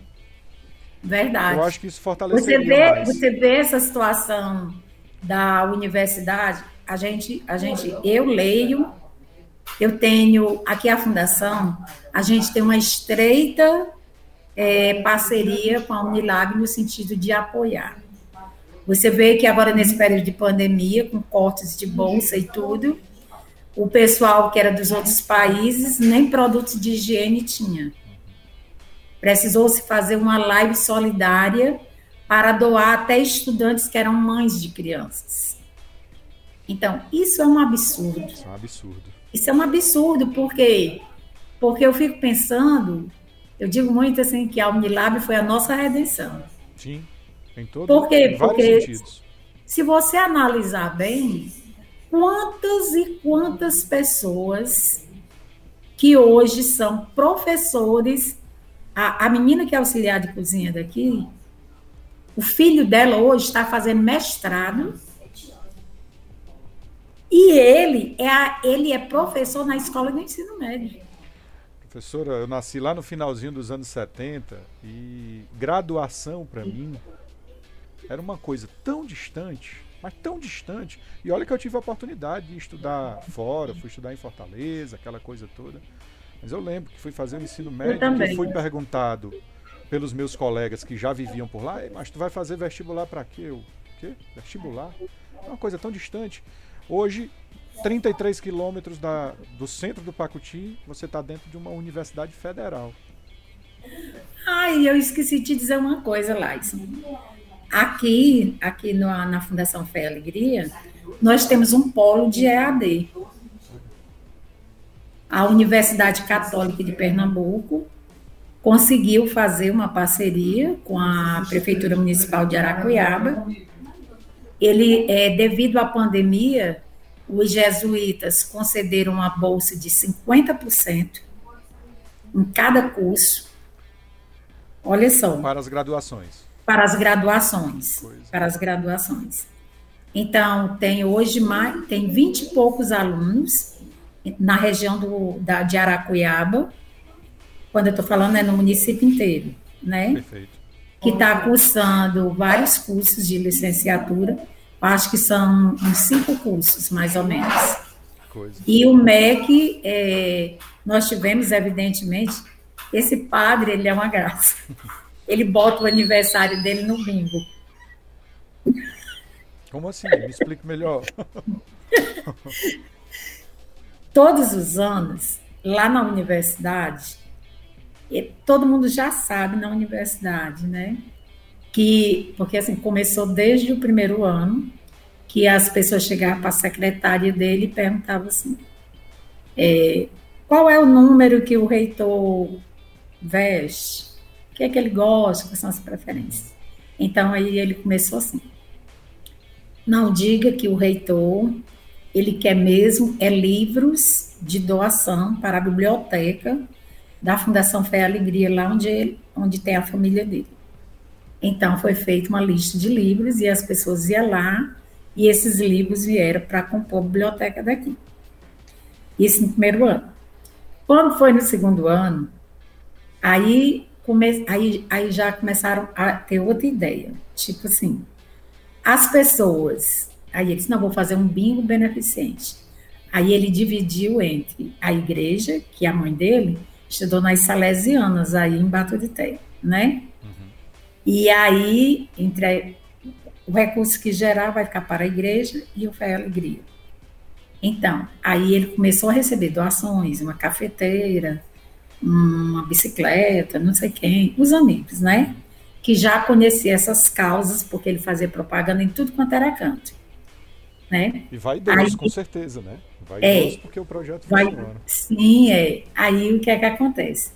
Então, quando era no, no dia do aniversário dele, aí com o dinheiro das cartelas, ela, eles compravam, claro, refrigerante, salgado, alguma coisa, para as pessoas que iam marcar as cautelas e comprava um bolo para comemorar lá e dividir com as pessoas que tinham aderido à causa, uhum. né? E fazia um grande bingão, né?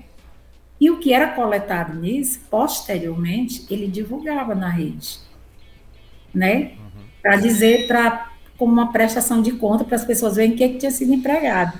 Tanto é que a torre da igreja daqui, quando completou 100 anos, foi construída com doações, né? Então é sempre assim. Esse pessoal, quando ele fez 25 anos de ordenação, pessoal vieram de lá para cá, né, para conhecer os projetos e vivenciar de fato. Entendeu? Então, assim, todos os anos. Aí, o ano passado, qual era a meta do que ele arrecadava? Era transformar tudo que o MEC exigia para adequar os espaços aqui, uhum. né, com sinalização e tudo mais, lousas nos padrões e tudo mais, o dinheiro do bingo do aniversário dele foi para padronizar tudo, porque podia chegar uma fiscalização do MEC e, e foi aprovado, e graças a Deus está funcionando e conseguimos é, firmar essa parceria. Tem vinte e tantas pessoas estudando, quer dizer, vai terminar o curso todo. Por exemplo, se era uma mensalidade de 300 reais, a pessoa está pagando 150 reais. Perfeito. Isso sem sair daqui, sem estar tá levando banho de chuva nas motos daqui para o cara, tendo o custo da moto, o custo da faculdade, o custo das xerox e etc. Os por aí vai. riscos né, que, que é, envolvem. Né? É. é, bacana, parabéns ao padre. Mas se você precisa vir nem, aqui. Nem conheço, mas já dou maior valor ao padre, ó, de verdade. Padre Pedro Rubens, é isso? É, é, ele já foi, ele, ele, ele recebeu já o título de cidadão pernambucano uhum. e recifense, né? Na época de Eduardo Campos, ele era muito próximo a ele. Todos os meses ele ia para uma reunião no Palácio das Princesas, porque ele conseguiu, é, digamos assim, fazer da universidade, porque assim, aos jesuítas que têm uma linha de trabalho mais conservadora, e tem aqueles que, que quer fazer um trabalho mais transformador, mais humanizado e tal, né? Então, ele é, é mais nessa sistemática, né? E aí ele conseguiu fazer boas alianças no sentido de que os jesuítas tinham muito prédios em Recife, que era fechado, que os jesuítas tinham, por questão de sustentabilidade eles estavam fechados, portanto, estava se deteriorando, digamos assim. Naturalmente, né? E o governo do estado lá precisava de estrutura física. E aí ele estabeleceu parcerias que eles pudessem fazer a manutenção do prédio e, na contrapartida, funcionar dentro desses prédios. Padre, né? o padre é bom de negócio mesmo, viu? Então, rapaz, é. Ele já foi, ele, ele foi presidente da FIUC, que é a Federação Internacional das Universidades Católicas. Ele, ele ia duas vezes por ano a Paris, né, que a sede é lá, e o resto era só mesmo online, né? Mas agora, por enquanto, ele está só aqui na universidade. Bacana. E não perde o vínculo com a, com a essência, com as raízes. Né? Meu querido, quando ele se ordenou, ele se ordenou aqui em Vazantes, há 26, 27 anos atrás. E aí ele, logo em seguida, ele ficou na paróquia do Mudubim, e logo em seguida ele foi é, para a França fazer o doutorado. Passou seis anos na França, né? Nesse intervalo de seis anos, ele de fato veio aqui só uma vez, mas tudo que acontecia em Vazantes, ele mandava uma mensagem. E olha que internet naquela época era coisa difícil. Viu? Era coisa difícil, não era brincadeira, não. É. Mas ele participava de toda a vida da comunidade, mesmo à distância, né? Nunca é, o vínculo dele sempre foi é, mesmo de longe, né? Continua, é, consegue, continua. realizar, consegue realizar de longe, né? E consegue realizar de longe. Muito bacana. Professora, me indique aí uma pessoa da região do maciço aí que você acha que daria um papo legal comigo, como fez o professor Jean-Pierre com você. Qual uma pessoa que você acha, pode ser da Aracoiaba, pode ser da Ocara, enfim, uma pessoa que você acha que daria um bom papo aqui para a gente conversar. Pode ser da educação, pode ser um artista popular. Deixe sua, sua mente viajar aí, mas me indique uma pessoa legal. Então, rapaz, agora você me pegou. é, então, acabou de sair uma pessoa daqui há pouco tempo, que é a professora Clébia, não sei se você a conhece, é, Clébia Mardoni. É. Ela é coordenadora da, da Intersol, né? Ela, eu, eu assim, ao meu ver, ela tem uma visão de maciço de, do território mesmo, uma visão assim gigantesca, né? Do ponto de vista tanto da educação como da cultura, sabe? Ela é muito, muito excelente. É, é. Vou já lhe pedir os contatos aí para a gente armar aí uma conversa qualquer hora dessas. Pois é, com certeza. E eu acho que ela participaria, né? Inclusive, ela passou há pouco tempo, já vinha de uma reunião da ANSA, né? Da, da Associação sobre a questão dos resíduos sólidos. Sim, sim. Né? Muito importante. E que uma isso matéria muito é... relevante para a região. Então, ela já estava aqui já me instigando. É. Já estava me instigando a participar, né? Dessa proposição dessa de da gente, hein?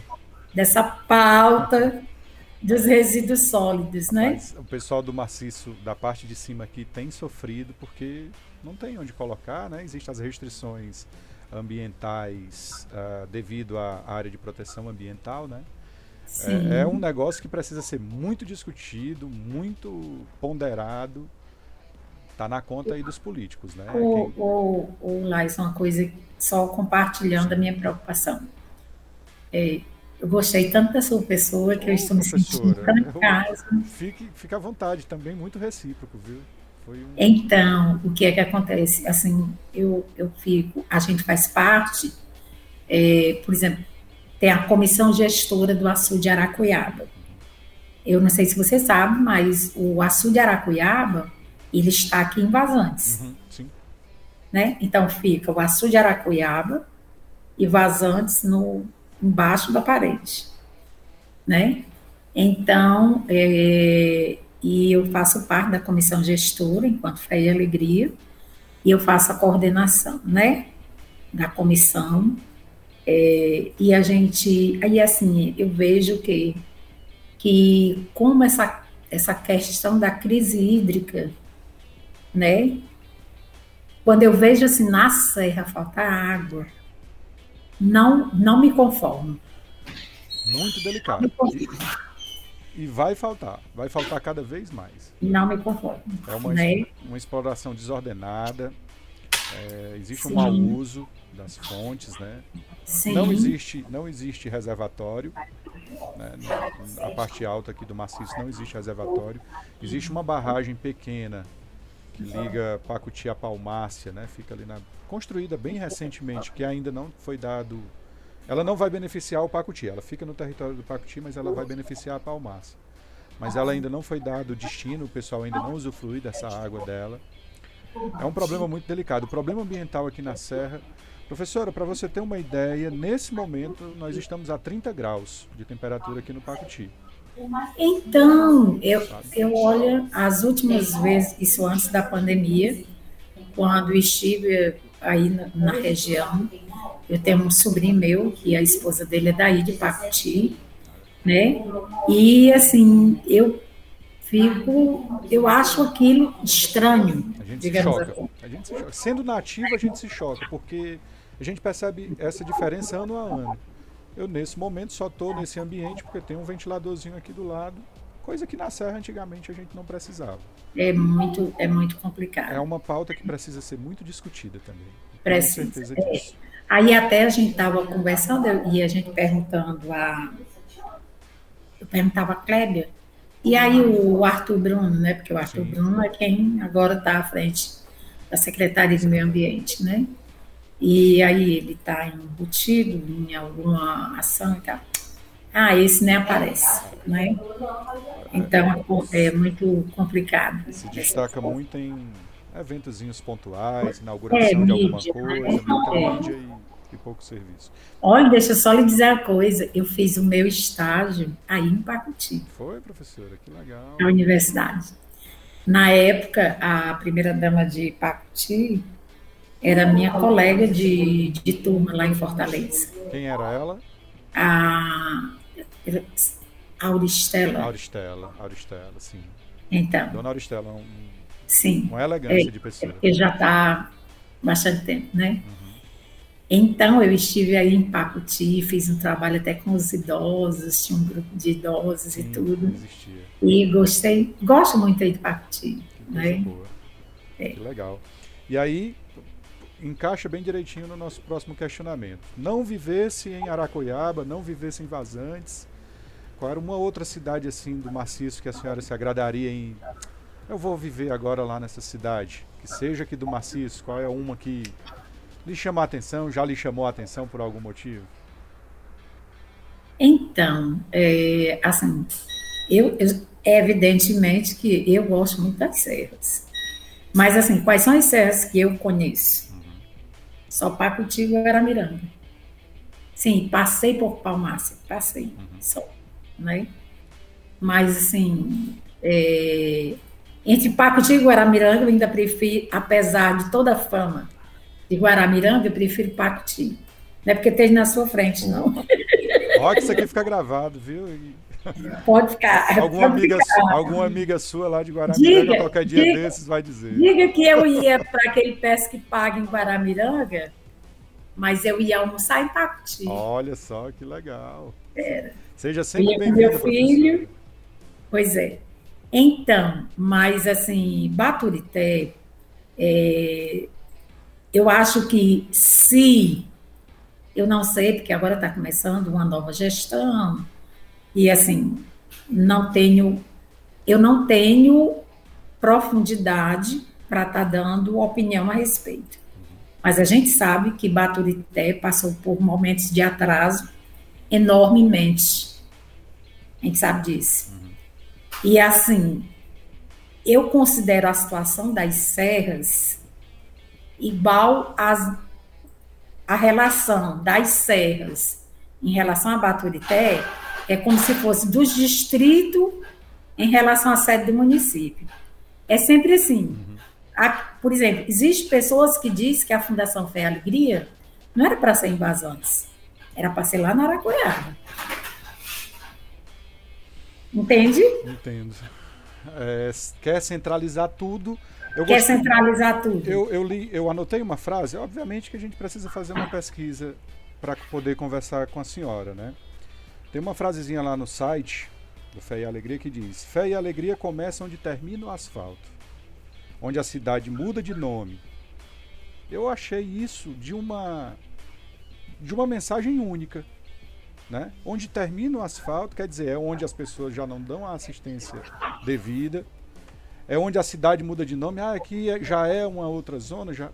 Eu achei isso de uma grandiosidade. Mas sabe por quê? Corrobora assim, com, com onde ela nasceu, né? É porque assim, quando foi fundada, que o até o José falou, foi o padre José Maria Velas. Ele começou com lá na Venezuela um casal de pessoas físicas deram uma área da casa deles na Venezuela e ele começou fé e alegria nessa área. Em off, ele, embora jesuíta, ele fundou o Fé e Alegria, mas os jesuítas ainda não reconhecia como obra da Companhia de Jesus. Entende? Uhum. Então, ele começou esse, esse, trabalho, é como se fosse assim, a revelia. Sim. E fé e alegria só foi de fato considerado, passou a ser considerado obra da Companhia de Jesus há uns 4 a 5 anos atrás. Tu e imagina. Ela, e ela lá de 1955, né? Por aí tu imaginas. Então, o que era que acontecia? Havia os jesuítas que, que conseguia acreditar nesse braço social da Companhia de Jesus, e havia a outra ala dos jesuítas que não acreditava nesse trabalho. Muito, muito aquilo que a senhora falou a respeito do padre ainda há pouco, né? Então, muito parecido. Aí, quando realmente quando eu entrei, por exemplo, uhum.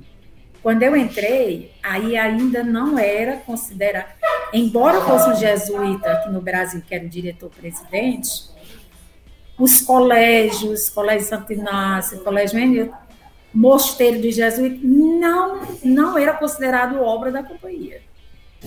Aí eu brincava, porque assim, eu brincava, tu sabe como é cearense, né? Aí eu ia lá para o sul, aí eu ficava alfinetando, né? Eu dizia assim, quando é que, quando é que os jesuítas vão fazer esse teste de DNA? Assumir a paternidade desse negócio. Entendeu? Uhum. É. Aí, aí, quando às vezes brincava muito, que eu dizia, Aí, quando estava aquela disputa, porque era norte, nordeste, sul e sudeste, que na realidade, quando a Alegria começou no Brasil, ontem estava a celebração, não, sábado, foi a celebração de 40 anos no Brasil. Teve uma missa até no pátio do colégio lá em São Paulo, né? Uhum. Que foi o primeiro colégio do Brasil. E aí, é, o que é que acontece? Uma das frases do padre José Maria Velas era exatamente isso. Fé e alegria está aonde termina o assalto. Por quê? Todos os fé e alegria, embora estejam em capitais, mas eles estão em periferias. Eu passei um ano respondendo pela unidade do Ceará e de Natal. Eu passava uma semana em Natal e respondia pelas duas unidades né? Era um desafio, né? É, aí o que é que acontece? Quando eu ia para as discussões lá e o pessoal do Sul e Sudeste, né? Aí, isso. E elas lá com muito recurso e reclamando. E elas lá com muito recurso e reclamando. Aí eu brincava com elas, aí eu falava assim: olhe, presta atenção. José Maria Velas já sonhava com vazantes. De vocês tudinho, a única que está na estrada de terra é nós. Ele já sonhava com vazantes. Fé e alegria começa onde termina o assalto. Agora menos, né? Que agora nós temos uma avenida para chamar de nossa, diga. É. Eu brincava com elas por isso, sabe? Eu achei isso de uma, de uma grandeza mesmo, né? Porque Mas é. é para os menos assistidos, né? Óbvio que quando se consolida, como é o caso da, da, da Divazantes, as benesses vão aparecer, porque essa é a proposta, essa é a ideia, né? Mas, é ideia. mas nasce num rincão do Ceará, né? No interior do interior do Ceará. Pois é. Aí quando você fala assim, aí é tipo assim, eu às vezes, até o Jean-Pierre me fez essa pergunta. Meire, mas assim, por que que há tantos anos, né? 16 anos. Quantas pessoas aqui no Maciço não sabem que existe esse trabalho, né?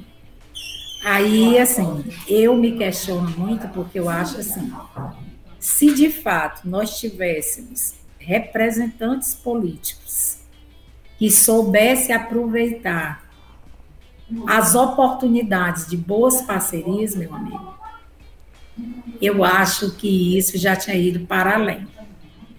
Mas, infelizmente, você se cansa de ficar na mendigância. É, é como se fosse um, um, um, menino paquerando com uma menina que só debocha, que só dá. Não dá o valor necessário. Meu Deus, é. se eu sou um político. Aí o pessoal fica dizendo assim: Ah, mas porque o pessoal de Aracuiaba tem ciúme de vazantes. Francamente. Faça-me o favor, né? Por que, que isso é lá e tal?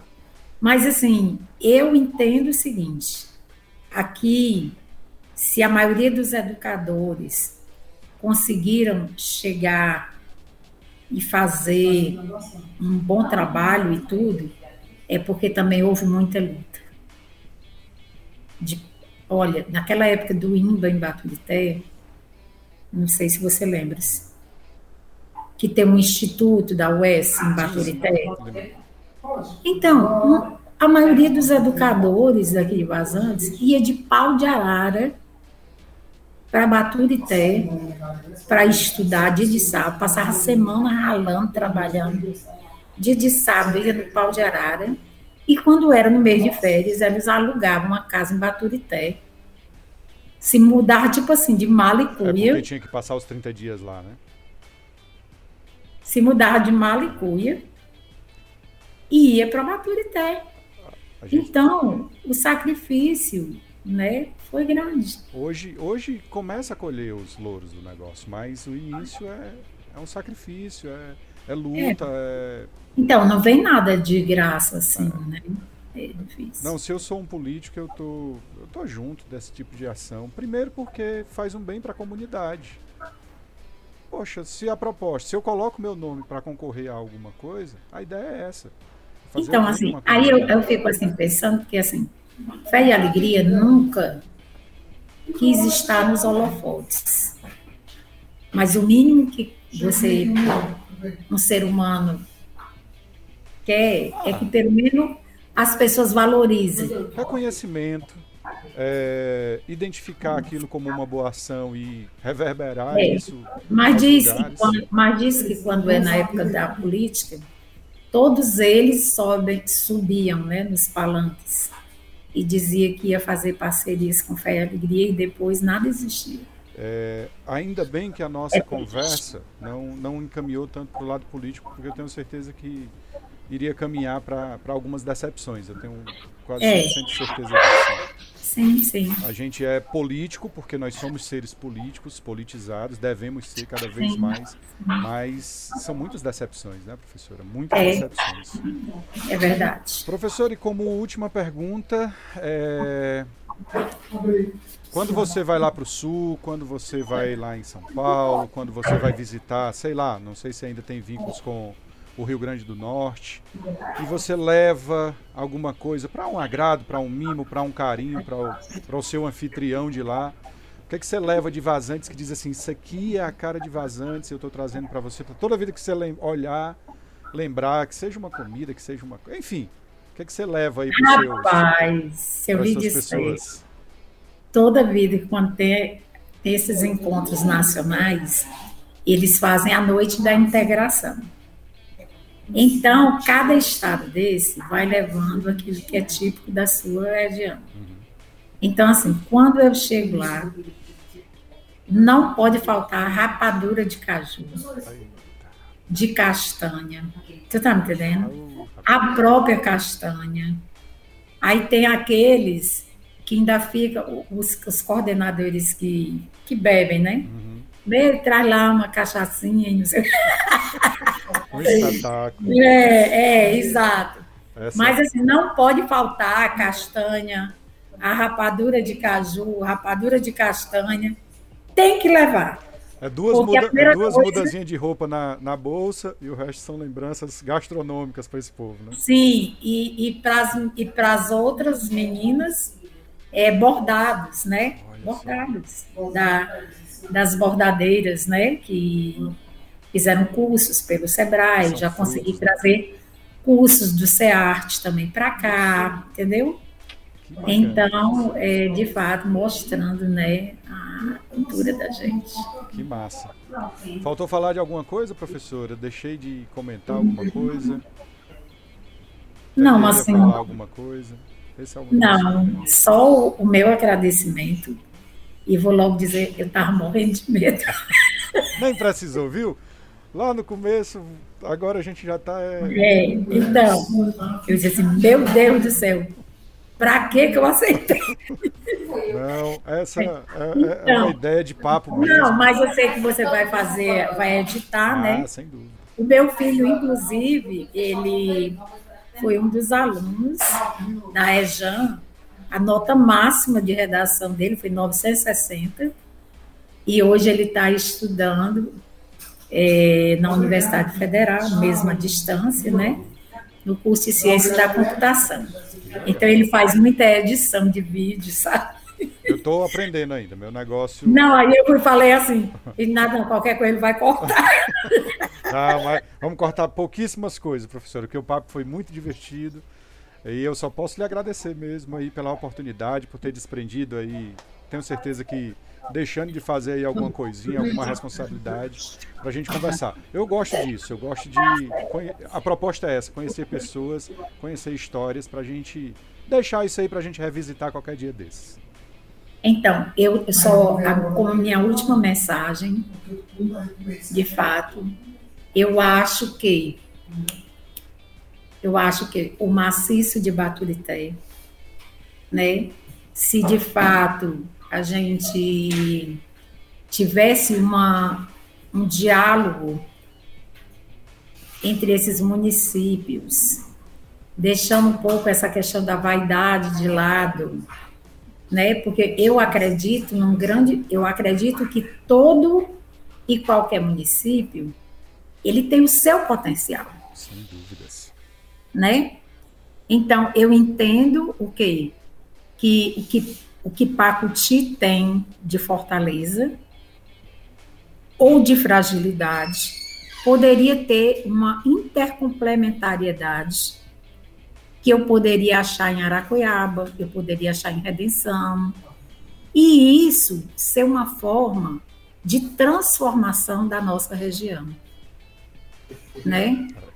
Só que assim precisa de fato que os atores envolvidos acreditem nessa transformação, que de fato elas busquem é, boas parcerias, que busquem acreditar, deixar essa um pouco essa vaidade de lado, deixar um pouco essas os interesses é, de divisão política, de ideologia, é, para o tempo da política da disputa normal, natural, né? Isso, isso, porque temos o respeito pelas, pelas escolhas de cada um, Sim. né? Então, aí eu acho que essa união de forças, ela poderia, de fato, dar um novo tom, né? E uma nova cara para a nossa região do Maciço. E eu sou sincera em dizer que, assim, quando eu vou para as reuniões em São Paulo, eu encho a boca para falar sou do maciço de Baturité, né? Porque, assim, para mim, é, as belezas naturais, é, o povo da nossa região, ele é um povo realmente que necessita desse apoio, né? Eu conheço, não conheço todas as regiões do maciço, mas a gente lê e a gente vê o perfil das regiões que está no território, né? A gente conhece pessoas e as próprias pessoas que são as representações desses territórios, elas acabam nos passando através dos sentimentos, através dos seus relatos, o quanto essas comunidades, esses municípios precisam de ajuda, né? Eu acho que, de fato, precisa a gente fazer um grande exercício de cidadania para poder o território do maciço crescer de fato. Muito boa, professora. Eu acho que a gente hoje planta mais uma sementinha dentro desse contexto. Posso estar sendo ousado nas minhas ideias, na minha proposta, mas é isso, tem muita gente carente no maciço, mas também tem muita coisa boa acontecendo. Tem muita coisa legal que precisa ser. Tem que reverberar, tem que ecoar pelos mais variados lugares, porque nós somos uma região carente, mas com muito potencial. nós somos muito próximos, né? Nós estamos equidistantes a, sei lá, no máximo 50 quilômetros de, do, dos pontos mais distantes entre uma e outra, né? Então pode ter um evento em Aracoiaba que o pessoal do Pacuti possa consumir, que tem um evento no a menor cidade, talvez hoje seja mais, não, talvez não, é certamente a mais famosa, que é Guaramiranga. É uma cidadezinha pequena de pouco mais de 5 mil habitantes e olha o destaque que ela tem, né? Só que a gente precisa consumir isso de uma outra forma, de uma maneira mais. Vamos consumir também a Aracoiaba, vamos consumir também a Itapiúna, vamos consumir também o Capistrano, enfim, toda a região. Só posso lhe agradecer, só posso lhe dizer muito obrigado, muito obrigado de verdade. Agradeço ao José também aí pela, pelo início da fala. E parabéns pelas ações da organização, né, de que mudou, né, a cara de uma comunidade nome é cada vez mais propício, né? Fé e alegria são duas coisas que realmente nos movem. Muito obrigado, professora Meire.